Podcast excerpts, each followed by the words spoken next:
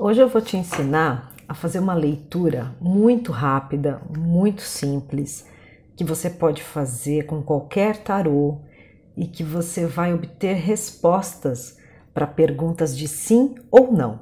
Fica comigo, que é logo depois da vinheta.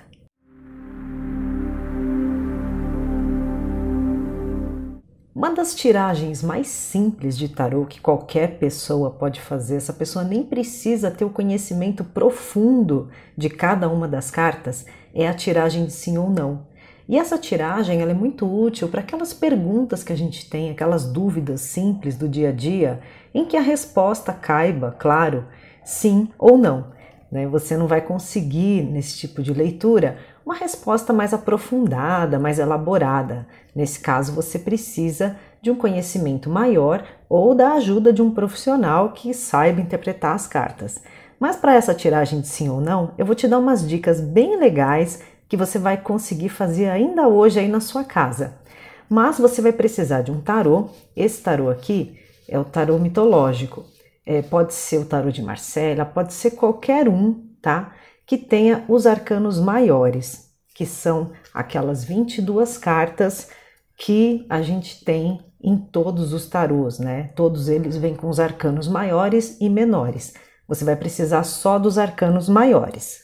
A primeira coisa que você precisa fazer para uma tiragem de sim ou não dar certo é formular a sua pergunta direito. Então você só vai fazer aqui perguntas em que caiba a resposta sim ou não. Você tem que evitar nesse tipo de tiragem perguntas abertas, como, por exemplo, o que, que vai acontecer na minha vida? Como vai ser o meu relacionamento daqui para frente? Esse tipo de pergunta não cabe aqui nessa tiragem. Mas você pode perguntar: tenho chances de conseguir o um emprego X? Fulano gosta de mim? Vai dar certo tal coisa? Então, esse tipo de pergunta você pode fazer, tudo bem, mas perguntas mais complexas não cabem nessa tiragem. Outra dica é que você deve tirar apenas uma carta, só uma. Não cai na tentação de tirar mais do que uma porque você vai se enrolar e a resposta vai ficar confusa. Então confia na sua intuição e confia no momento que você está fazendo a tiragem. Tem também uma questão que algumas pessoas consideram e outras não. Isso vai depender do que você acredita, do que você acha que é o correto. Quando a gente vai tirar um, um jogo de cartas, às vezes a carta sai assim, invertida, e às vezes ela sai em pé. Você pode considerar as cartas invertidas como uma resposta negativa, tá? Ou a carta na posição na posição em pé se ela for negativa ou positiva, aí você considera de acordo com a tabela que eu vou te passar aqui, tá bom? De qual carta indica a resposta sim e qual indica a resposta não. Mas isso vai depender exclusivamente do que você determinar antes da jogada. Então, se você considerar a carta invertida como uma resposta negativa, você segue assim até o fim. Se você não considerar, você simplesmente desvira a carta na posição correta e faz aí a sua interpretação. Agora que você entendeu como é simples fazer uma tiragem com resposta sim ou não, eu vou te falar de cada uma das cartas, se a resposta é sim ou não. Então, se sair a carta do enforcado, a sua resposta vai ser não. Se sair o imperador, a resposta é sim. O carro, a resposta é sim. Os enamorados é talvez tem isso também. Tem umas cartas que elas não indicam se é sim ou não, mas elas mostram uma possibilidade, um talvez. Se sair a carta da força, é sim.